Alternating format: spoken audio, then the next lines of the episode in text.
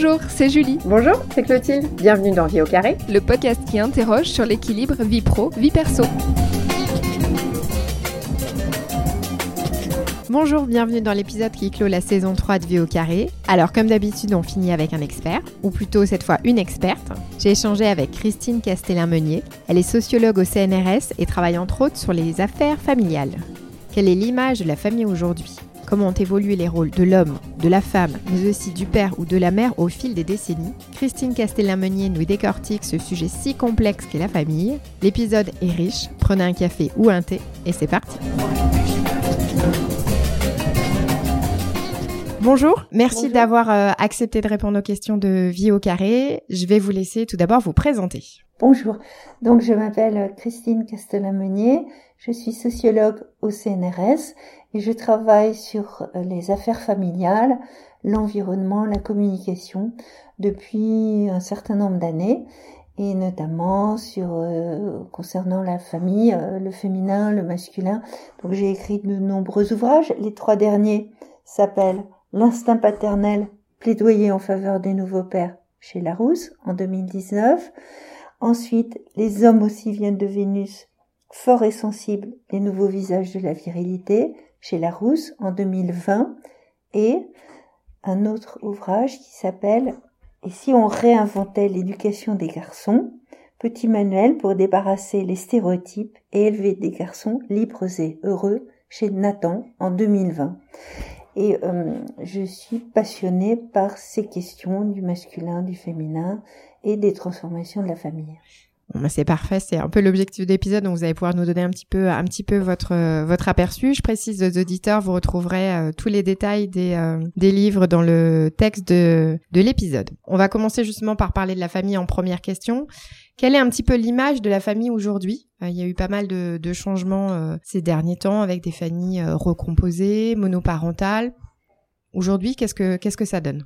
C'est une famille multifacette c'est-à-dire euh, ce qu'on peut appeler euh, des poly euh, tout ce qui relève de, de, transformation familiale qui pousse à penser qu'on est dans la polyculture, c'est-à-dire que il n'y a plus un type de famille, comme il y avait autrefois D'abord la famille qui n'existait que par le mariage religieux, et puis ensuite la famille qui existait avec le mariage euh, civique, civique, et ensuite euh, tout a s'est transformé. Euh, on a pu faire famille sans passer par le mariage, et on peut faire famille en n'étant pas un homme et une femme et en étant du même sexe. Donc aujourd'hui, c'est véritablement euh, la famille multifacette. On est sorti des représentations institutionnelles de la famille dans laquelle le, les, les, rôles étaient très définis et euh, le genre était très défini et très différencié. J'ai l'impression que la mutation de la famille doit être venue donc poly euh, multi-visage, multifacette. Ça s'est accéléré, on va dire, il y a plus eu d'évolution en dix, ces dix dernières années que réellement dans les 40 ans, ou ça a été une évolution constante? Moi, je dirais euh, dans les 50 dernières années, il y a eu une évolution euh, rapide notamment euh, en, avec le mouvement collectif des femmes en 1970 où les femmes ont obtenu des droits civiques et sociaux et qui ont euh, pu exister comme sujet social, euh, ayant véritablement des droits de citoyenne. Avant, elles n'avaient pas de droits et elles n'existaient que par le biais du mari avec lequel elles étaient mariées. Et donc euh, ensuite, il y a eu des transformations juridiques très importantes, le remplacement de la puissance paternelle par l'autorité parentale, en 1970-72. Ensuite, il y a eu le divorce par consentement mutuel en 1975, puis le principe de coparentalité en 1993.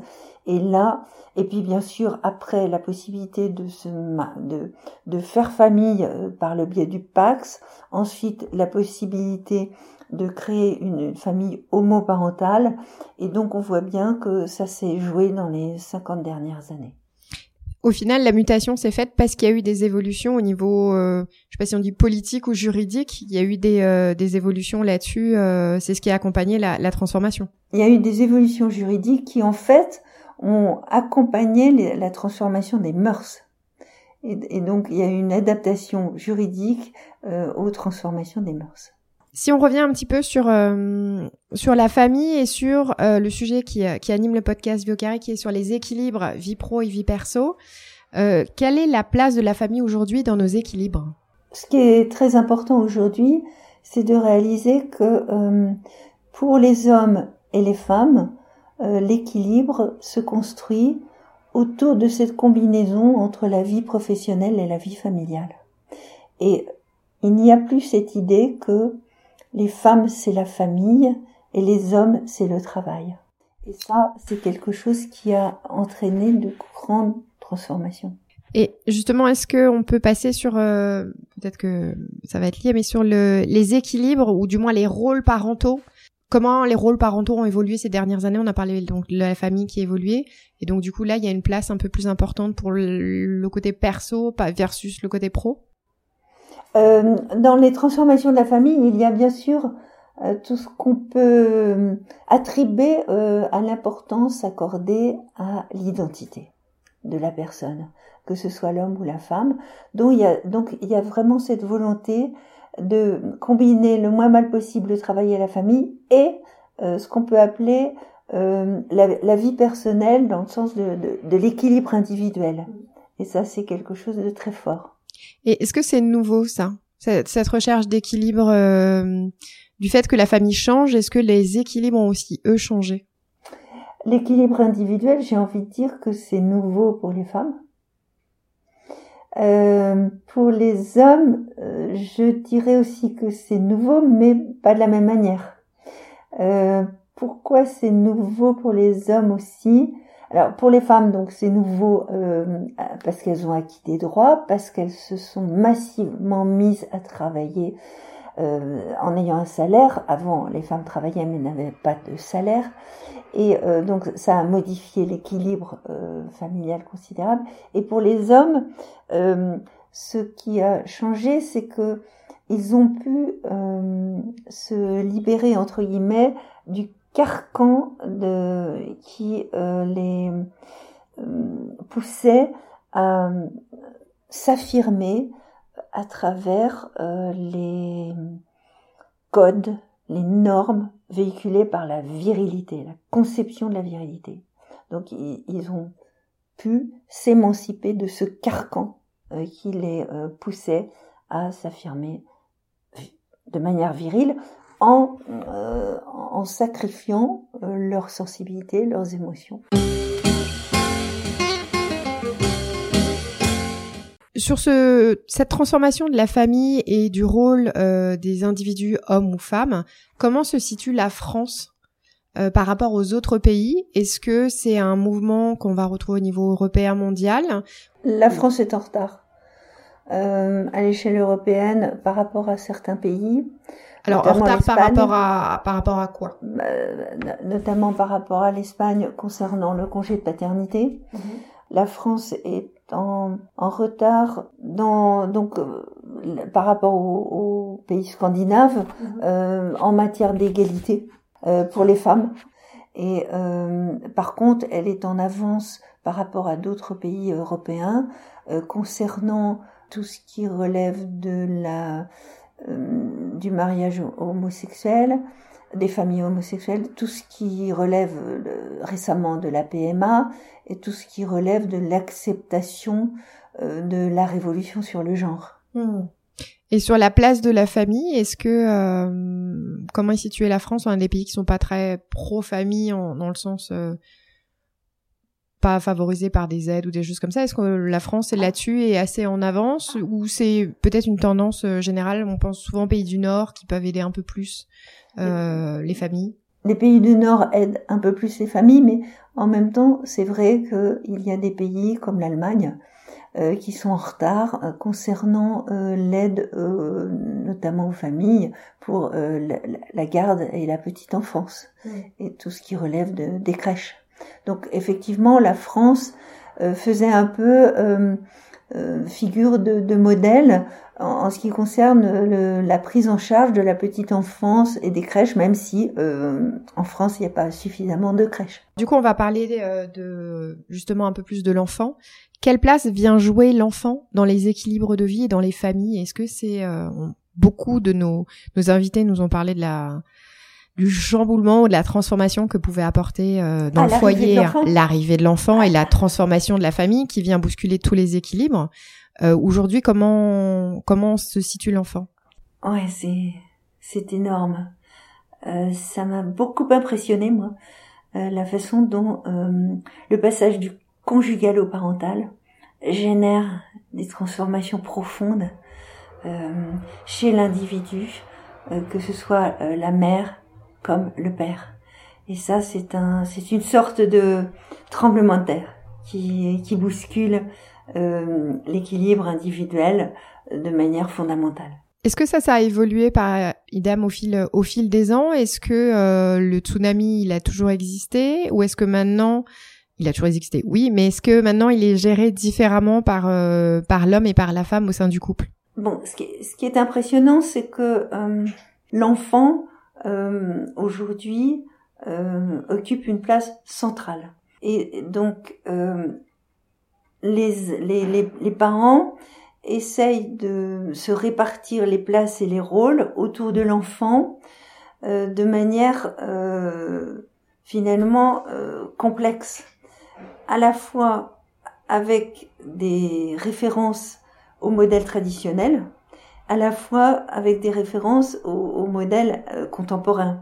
Et, et, ça rend les choses assez complexes notamment dans la manière d'échanger de, entre l'homme et la femme sur qui fait quoi et qui se charge le plus de certaines responsabilités et, comment ça se répartit. Il y a encore des représentations traditionnelles qui sont très présentes euh, concernant euh, les rôles de chacun. Mm-hmm. De même qu'il y a des transmissions entre la femme euh, et la fille qui devient mère, euh, entre la mère et la fille qui devient mère, donc la, grand-mère et la fille.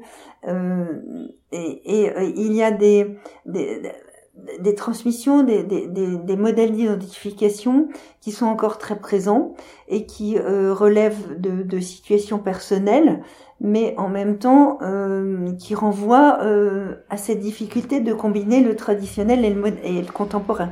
Mmh. Et du coup, euh, dans cette répartition des places et des rôles autour de l'enfant, c'est complexe parce que chacun, l'homme, la femme, a des représentations sur ce que le rôle de la mère est pour une femme. Euh, l'homme a des représentations sur ce que le rôle de la mère doit être. Et, chacun, donc c'est un, c'est un jeu de cartes euh, qui est en termes de multiplication, hein, euh, pour savoir, pour s'émanciper de euh, la façon dont euh, chacun voit l'autre mm. à travers son histoire personnelle. Et, et, et donc, euh, c'est souvent, il y a un peu des règlements de compte qui empêchent chacun de se sentir libre et libéré par rapport aux, représentations traditionnelles ou par rapport à cette difficulté à adhérer au modèle contemporain. Et, et, du coup, ça fait des, des, des frictions, des décalages entre l'homme et la femme qui sont difficiles à, à mettre un peu euh, sur la table. Et c'est difficile d'en discuter un peu librement, sereinement, sans euh, représentation qui viennent euh, voilà, les places de chacun. Est-ce qu'en fonction des générations, il y a des ruptures? Est-ce que euh, ces conflits, entre guillemets, de par l'identité qu'on va avoir, euh, oui, mais est-ce qu'il y a une notion de génération aussi? Est-ce que les familles, euh, les plus jeunes là qui commencent à peine, ont une conception un peu différente de leurs aînés? Ah, bien sûr, il y a des, des différences considérables qui se qui s'expriment autour de l'enfant. Euh, avec l'arrivée de l'enfant, euh, avec bien sûr pour la femme euh, cette volonté de concilier le travail et, et la famille, cette volonté de, de garder une certaine liberté, cette volonté de répondre en même temps à l'impératif de la bonne mère, de satisfaire l'excellence éducative, euh, de d'intégrer aussi euh, la libération des mœurs, d'intégrer euh, des exigences en matière de, de qualité relationnelle concernant la sexualité, concernant tout ça.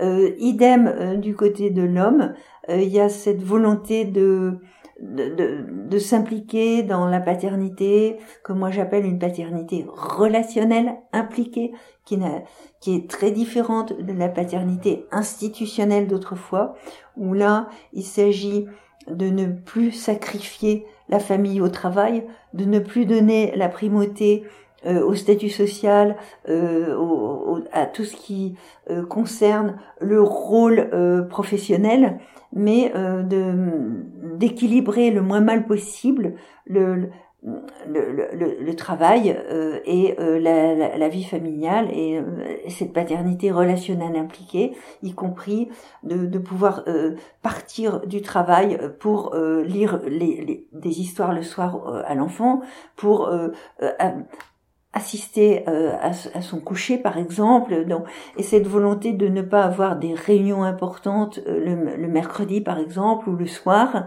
Donc euh, et de ne de, ne plus être autant sollicité en présentiel au sein du travail. Donc on sent bien que il y a des grandes transformations qui accompagnent cette manière d'habiter les rôles de la part de la femme de la part de l'homme Est-ce que vous trouvez qu'aujourd'hui les entreprises ont elles-mêmes intégré un peu ces mutations sociétales ou il y a encore un travail à faire sur ce, sur ce sujet-là? Ben les, entreprises euh, commencent à considérer que le travailleur est aussi un père. Et ça, c'est nouveau à l'échelle de l'histoire parce que avant, l'idée c'était que quand on embauchait une femme, ah, elle pouvait devenir mère. Et mmh. c'était un handicap. Aujourd'hui, il y a plus cette idée que, avec l'allongement du congé de paternité, notamment, euh, qui, qui vient de... On va en parler après, oui. Voilà. Euh, eh bien, euh, il y, a, y, a, y, a, cette idée que, eh bien, euh, de, oui, euh, un homme peut devenir père et avoir à demander un congé et s'absenter du travail pour des raisons familiales. Hmm. Ce qui est, et c'est mieux accepté par les, les entreprises ou c'est encore... Euh... Alors, euh, ce qu'on peut dire, quand moi j'ai contribué à l'allongement du congé de paternité en 2000 et qui a été mis en, en application en 2002, euh, qui a été allongé de 11 jours, euh, sachant qu'il y avait trois jours euh, qui étaient voilà. Eh bien, ce qui ce qui m'a frappé, c'est à quel point il y avait des réactions qui étaient très positives euh, du côté d'un certain nombre d'hommes et d'entreprises et il y avait aussi des réactions très négatives, très très opposées, avec cette idée que de toute façon les hommes ils prendraient pas le congé de paternité pour s'occuper de l'enfant, ils le prendraient pour parfaire leur formation professionnelle, etc. Et euh, des entreprises qui disaient mais c'est mais c'est pas vous qui accouchez, c'est votre femme. Vous n'avez pas besoin d'être présent euh, au moment de l'accouchement, vous n'avez pas besoin, c'est votre femme qui allait, c'est pas vous. Vous n'avez pas besoin d'être présent au moment de la petite enfance. Votre rôle, c'est euh, c'est vous qui avez le salaire le plus important. Euh, votre rôle est d'être, de, continuer à travailler. Donc là, les mentalités étaient encore très très clivées et très très rétives euh, à l'égard de cette idée que le travailleur est aussi un père. Il, il, n'avait pas intégré à ce mm. moment-là que le travailleur était aussi un père. Le congé maintenant est allongé pour les pères, donc on est passé à de 11 jours à 28, si je me trompe pas. Euh, alors pour vous, est-ce que c'est une grande avancée euh, sociétale pour euh, pour les familles? Donc le congé de paternité, à ne pas confondre avec le congé parental. Donc bien sûr, pour moi c'est une avancée, mais c'est encore un petit pas. Alors c'est une avancée pourquoi? Parce que euh, c'est très important pour euh, j'ai dit que la nouvelle norme de la paternité aujourd'hui, c'est la paternité relationnelle impliquée. Là où avant, c'était la paternité institutionnelle, définie par des rôles très différenciés entre les hommes et les femmes. Euh, cette création du lien qui se fait dès l'arrivée au monde de l'enfant, qui est fondamentale et, qui euh, fait écho à tout ce qu'on appelle la théorie de l'attachement, c'est-à-dire qu'il va y avoir un attachement réciproque de, de l'enfant au père et du père euh, à l'enfant, euh, bien sûr pas au même niveau, mais euh, qui va être significatif de, de, de, cette relation qui se met en place entre le père et l'enfant qui est fondamentale pour la construction de la paternité et pour la construction de l'équilibre de l'enfant. Et il faudrait allonger le congé de paternité comme dans les pays scandinaves. Pourquoi? Pour permettre une meilleure égalité entre les hommes et les femmes et pour permettre une meilleure implication des hommes euh, dans la famille et pour permettre une meilleure acceptation euh, de euh, cette idée que le travailleur est aussi un père. Et pour euh, aller à l'encontre de cette domination salariale masculine, dans le sens où bah, aujourd'hui c'est toujours l'homme qui a en général un salaire plus important que la femme, et tout ça handicape considérablement l'égalité. Si on passe maintenant un petit peu au cas pratique de euh, issus des épisodes euh, des gens que nous avons reçus dans, dans Vie au carré, euh, j'en ai identifié quelques-uns. Après, on a déjà évoqué quelques quelques points, mais on va quand même revenir un peu plus en détail dessus. le premier exemple, c'est Céline qui travaillait dans l'édition. Elle avait un super job qu'elle aimait elle a voulu devenir maman elle voulait vraiment être présente pour la petite enfance, c'était très important. Donc elle a fait un choix. Elle a pris un job plutôt alimentaire où elle était surqualifiée pour le job. Euh, elle s'est éclatée pas franchement dedans, mais par contre elle a euh, elle a pu vivre pleinement la petite enfance de ses quatre enfants. Est-ce que aujourd'hui c'est toujours compte difficile de concilier euh, carrière et, et maternité? C'est toujours compliqué bien sûr pour la femme et on voit bien à quel point cette complexité euh, joue un rôle très fort dans, sur les représentations qu'ont les femmes euh, de leur euh, de leur vie. Euh, J'ai envie de dire que déjà au moment de l'orientation en termes d'études du côté des jeunes filles, on voit qu'il y a cette tendance à choisir des, des orientations qui vont leur permettre d'avoir des enfants et de passer du temps avec leurs enfants, donc d'aller par exemple vers l'éducation parce qu'il y a, le mercredi, parce qu'il y a les, jours euh, de vacances, euh, parce qu'il y a tout ça. Donc ça, ça reste euh, encore très présent. Euh, mais il y, a, ça d'une part. Il y a, d'autre part le fait que au moment de l'arrivée de l'enfant, la femme aura tendance à euh, freiner euh, ses aspirations professionnelles euh, et, et, son envie de, de, de, de, grimper dans la hiérarchie parce qu'elle aura des impératifs qui seront tournés vers être une bonne mère hein, et être, être, être, présente. Donc, c'est, et, et, au deuxième enfant, ça se répète, et au troisième enfant, ça se répète. Et donc, en fait, l'arrivée de l'enfant handicape considérablement la, la, la bah, le, le, parcours professionnel de la femme. Ça, c'est clair. Alors, plus le, le, le congé de paternité va s'allonger, moins ce sera vrai parce qu'il y aura aussi une anticipation du côté des hommes par rapport euh, à leur emploi, et puis il y aura une égalisation salariale qui sera moins problématique. Et puis en termes d'aspiration aussi du côté des jeunes générations, il y aura peut-être des transformations importantes.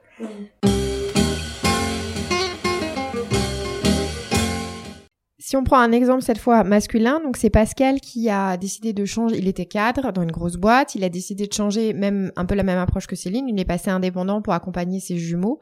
Et vous l'avez évoqué un petit peu tout à l'heure. Euh, c'est plus facile de, de dire je, je, suis papa, je fais passer mes enfants avant tout, comme l'aurait fait avant des mamans où on disait bon bah elle partait tôt. Euh, s'occuper de ses enfants, c'était limite. Euh, pas normal, mais euh, mais acquis et c'était dans, le, dans, dans les mœurs, alors que les pères, eux, restent jusqu'à 20h, 21h parce qu'ils ont un vrai travail. Euh, ça, ça bouge un peu?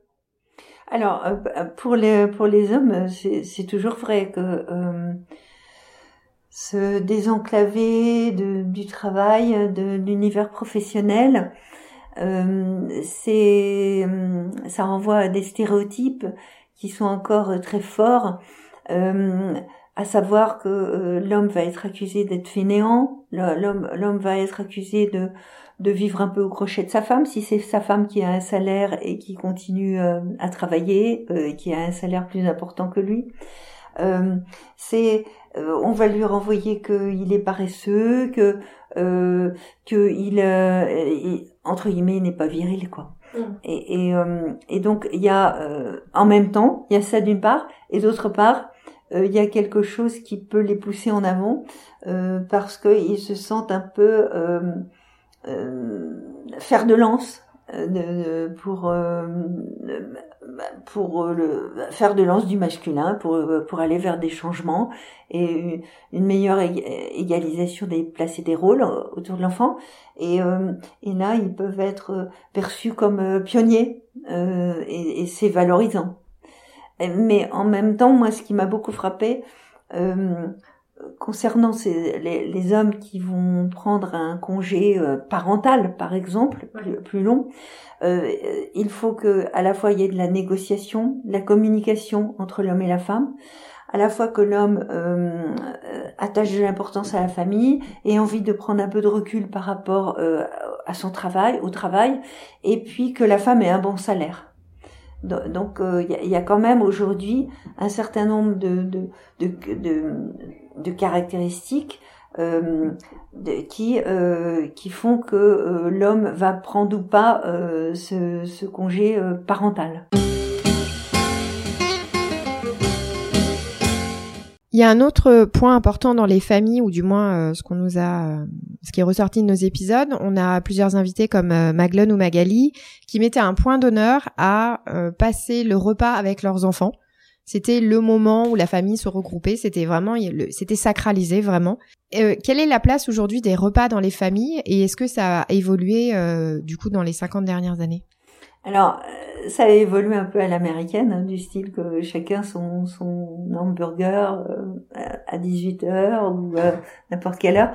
Donc, il y a, une influence un peu j'ai envie de dire, voilà, un peu américaine. Euh, cependant, euh, la question de l'alimentation en France euh, est, quand même encore très euh, structurée euh, par le, passé, dans le sens des, des, grands repas, des longs repas, de, de des retrouvailles de, de, la famille autour des repas, et puis de la conception qui balaye un peu tout ce qui renvoie au hamburger avec une, entrée, un plat principal, euh, des de la salade, du fromage, du dessert mais on, on, sort un peu de, de, cette conception du repas de, de cette manière-là.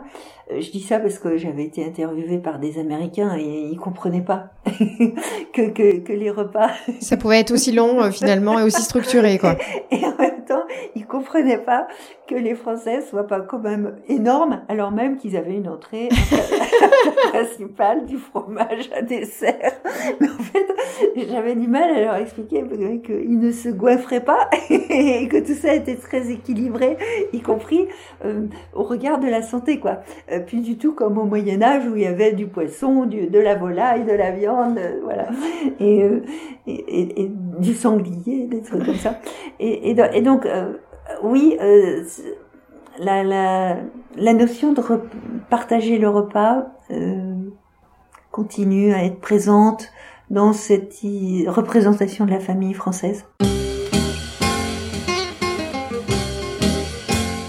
J'avais une, euh, une, dernière question sur les cas pratiques. Donc c'est Alexis qui nous expliquait euh, l'importance pour lui de tous les soirs pouvoir lire une histoire à son fils et ce qui l'a amené à changer de travail puisque c'est quelque chose qu'il euh, qu'il aimait. Quelle est la place des, des habitudes, des petits rituels, des, des horaires fixes dans, dans les familles? Est-ce que c'est encore des choses qui ont qui sont toujours ancrés ou euh, bah, c'est comme la famille qui devient un peu multi euh, multiple? Ça, ça, ça, explose aussi un peu avec le temps ou ça reste un point un marqueur fort? J'ai envie de dire que plus il y a une multiplicité de de modèles euh, plus donc les repères sont devenus complexes.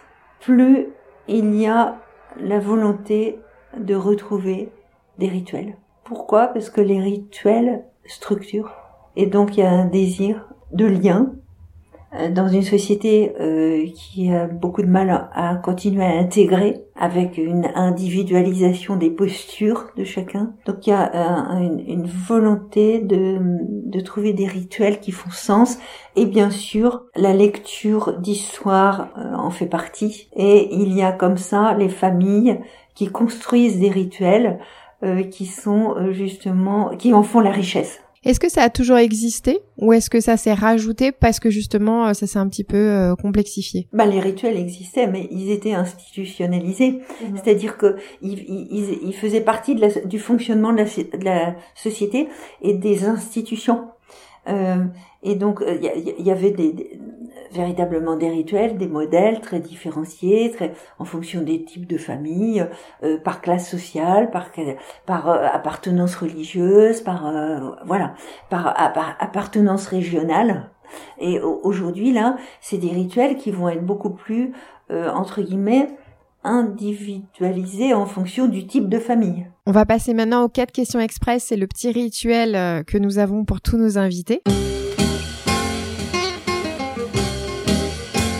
La première question, est-ce que vous êtes plutôt technophile ou technophobe? Je suis les trois. Par moments, je suis un peu euh, technophile, euh, mais très peu de temps hein, par rapport à la moyenne. C'est comme s'il y avait un petit peu un effet d'entraînement quand on est devant ces machines. Hein.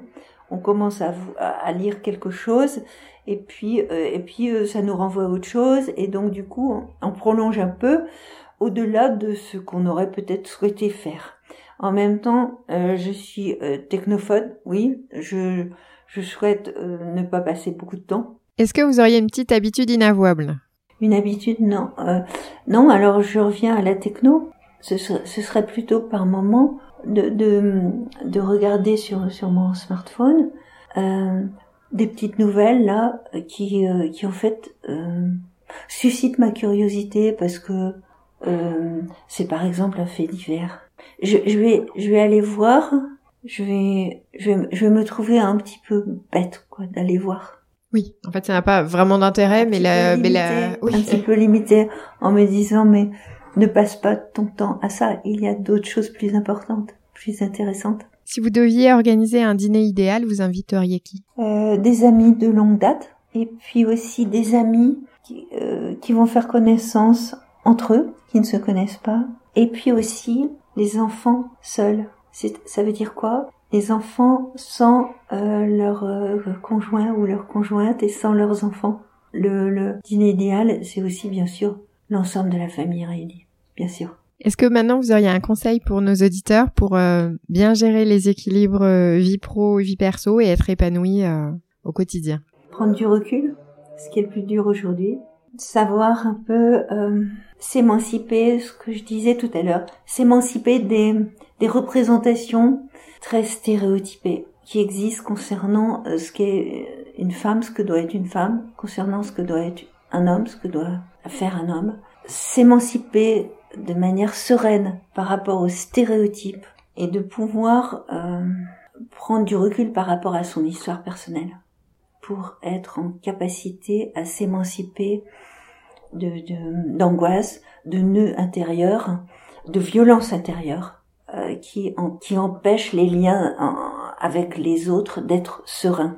Très bien, bah c'est une, une très bonne conclusion. Merci beaucoup en tout cas de nous avoir accordé tout ce temps et euh, on vous souhaite une bonne continuation. Merci à vous. J'espère que l'épisode vous a plu. Comme d'habitude, n'hésitez pas à le partager ou à nous laisser une note sur Apple Podcast, cela nous aide beaucoup. Pour Vie au carré, c'est les vacances, et oui, c'est important pour bien gérer ses équilibres vie pro et vie perso. On vous prépare tout de même quelques petites rediffusions d'épisodes très marquants et on vous dit à la rentrée prochaine.